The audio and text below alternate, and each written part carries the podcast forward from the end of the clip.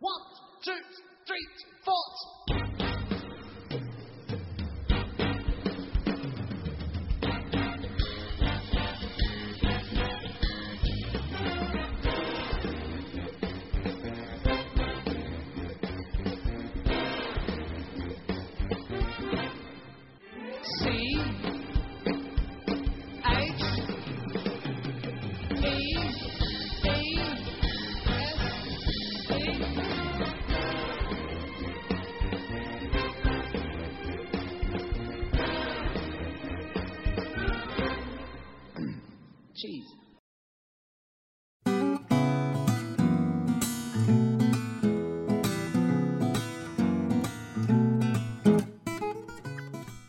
Hello，，欢迎收听这一期的知识电台，我是培根。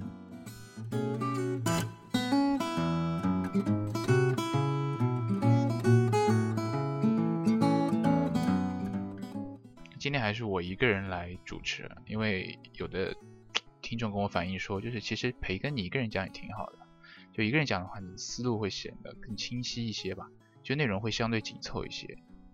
那以后的话，我可能就会更多的选择一个人来讲吧。如果说讲到一些比较有趣的话题的时候，我可能会找一些嘉宾来跟我客串，就来客串一下，两个人一起聊一聊。那其实我也有考虑到，考虑过，就到底是一个人讲还是两个人讲比较好。嗯、一个人讲的话，我觉得内容会相对的更高质量一些吧。就毕竟闲聊的时候，那种扯的成分就会更多一些嘛。如果一个人讲的话，节目时间也可以压缩在一个比较能接受的范围之内吧。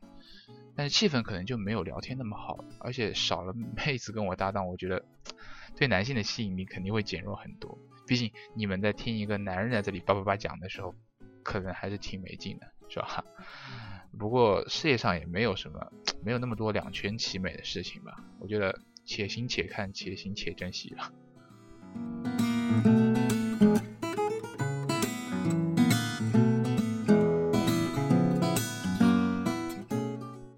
本期的主题是大人加油啊！这个大人是个什么东西啊？其实这个大人他不是个东西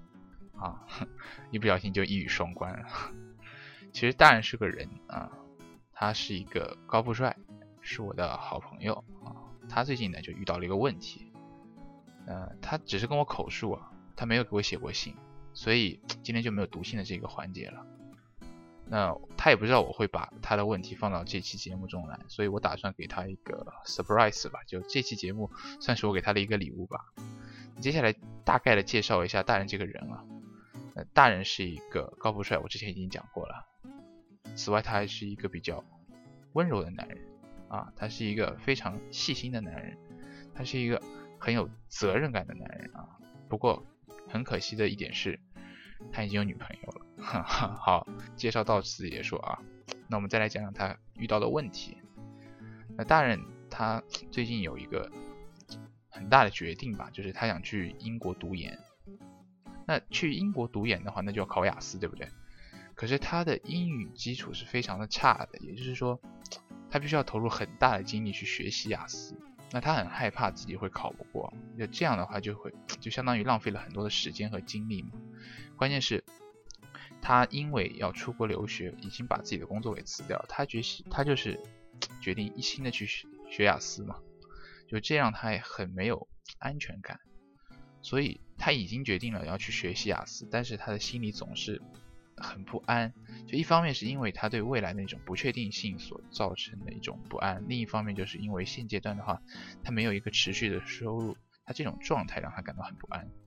他和我说，他最快的话是明年七八月份出国吧，也就是说，他至少有一年左右的时间去准备雅思考试。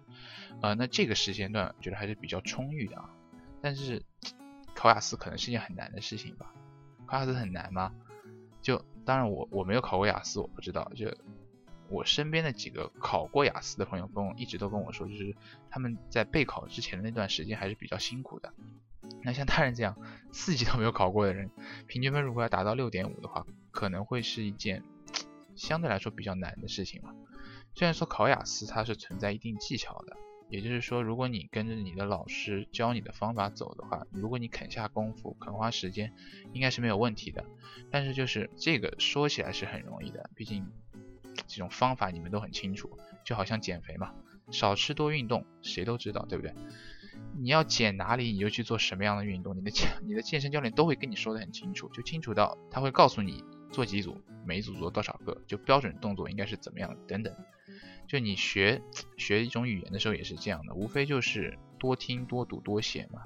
但关键是你得去做啊，就你每天如果说都是这样训练的话，是一件很枯燥的事情，就坚持很长的一段时间，你才能有质的飞跃。所以你要知道，这是一件非常非常辛苦的事情。如果没有意义的话，你可能是没法坚持下去的。所以大人如果要从现在的这个水准提升到平雅思平均分六点五的话，可能要花很大的一个。努力吧。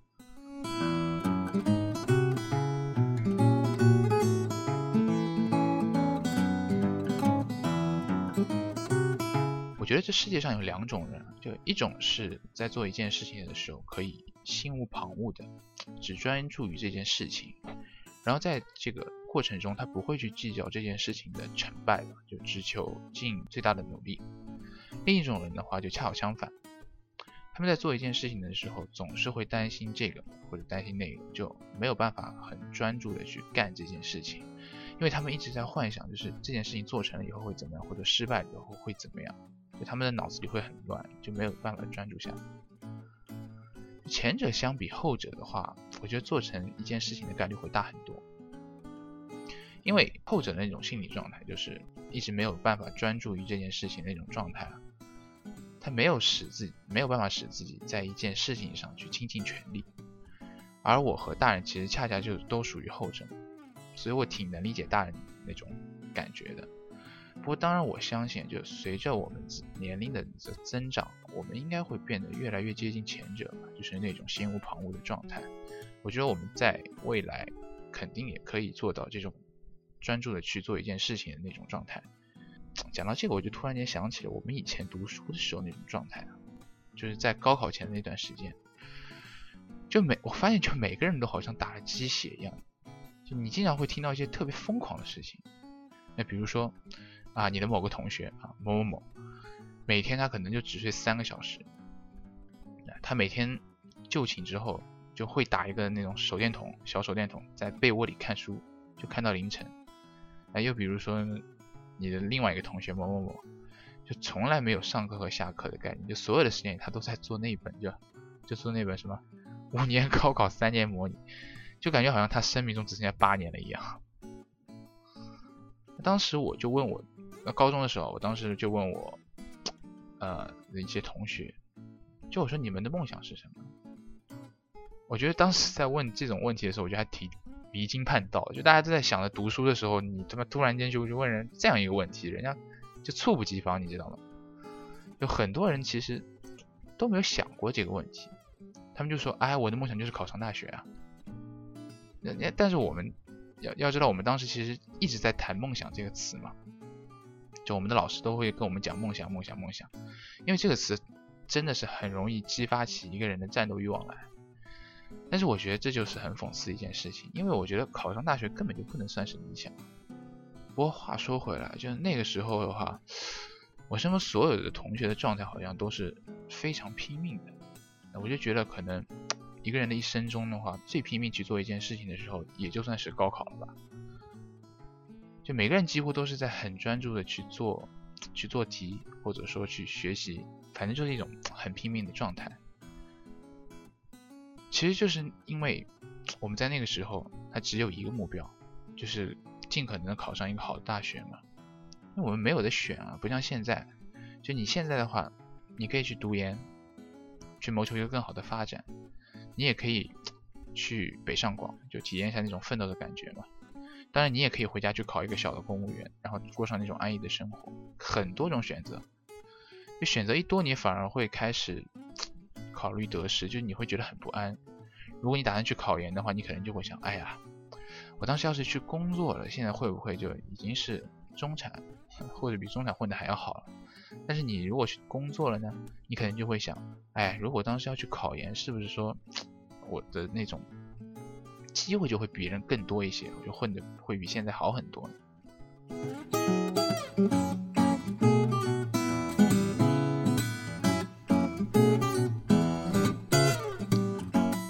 刚刚有一点扯远了，就其实我想说的是，我们的不专注，某种意义上来说，其实是因为我们的选择太多了，就我们没有被逼到绝路上嘛。就当我们只有一个目标没有的选的时候，我们自然就不是这种状态了。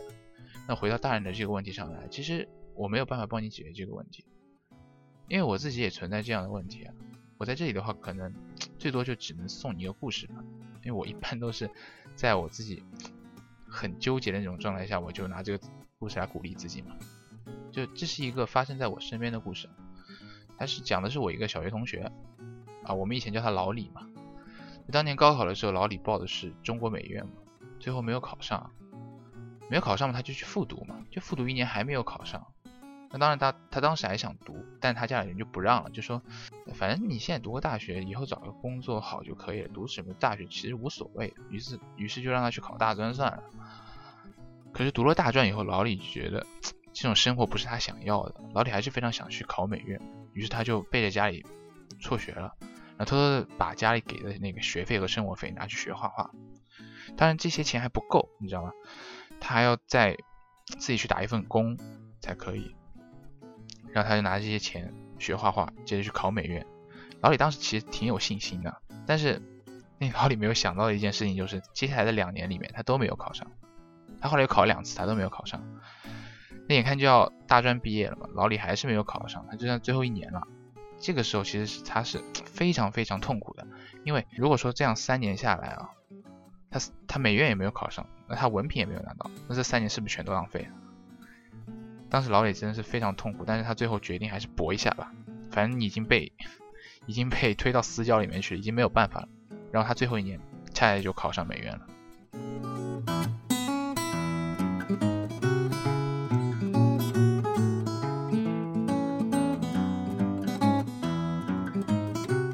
我觉得每次在做一件事情心里没有底的时候，我就会想起老李。我觉得哇靠，这个故事真的是太励志了。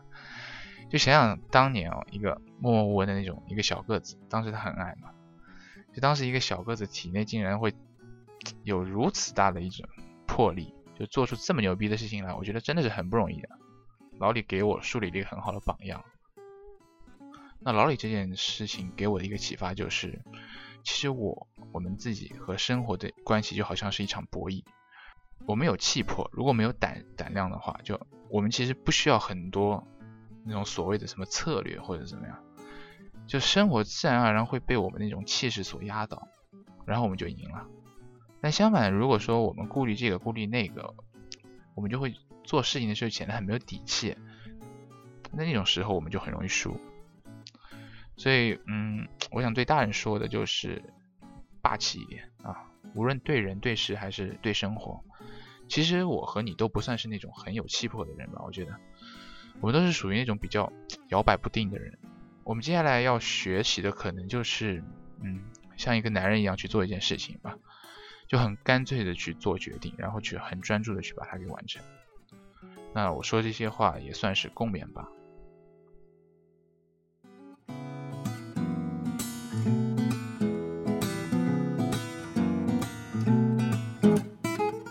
人这一生好像是在赌博，就有些人的话可能会喜欢小赌，小赌怡情嘛；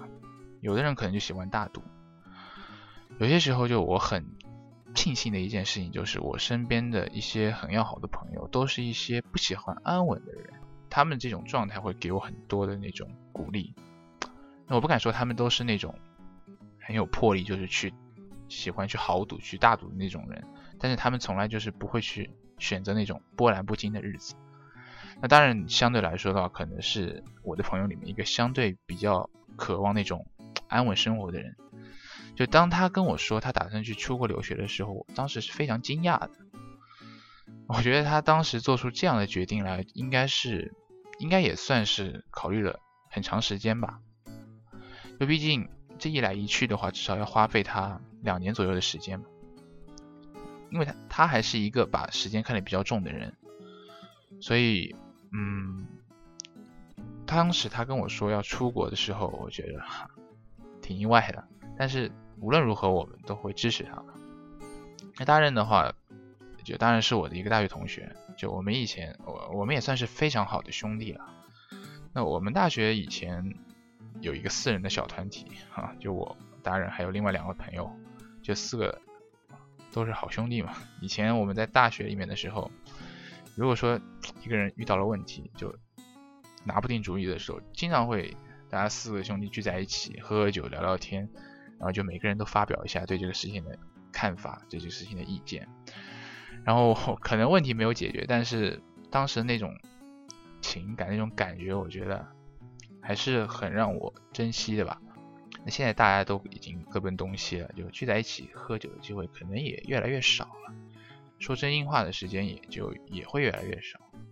那我在最后的话，想对大人说的就是，不管是过去、现在还是未来，就当你拿不定主意来问我们的时候，我们都会给你一个。最真诚的建议，但不管你决定是怎么样的，我们都会在背后支持你。如果你真的遇到麻烦的话，你尽管开口跟我们说吧。那如果是我们力所能及的事情，我们一定会尽全力帮你的。啊，你要知道我前面说说所有的话，在没有喝醉的情况下，不，我是不会说第二遍的。所以你一定要把这期节目好好的保存下来。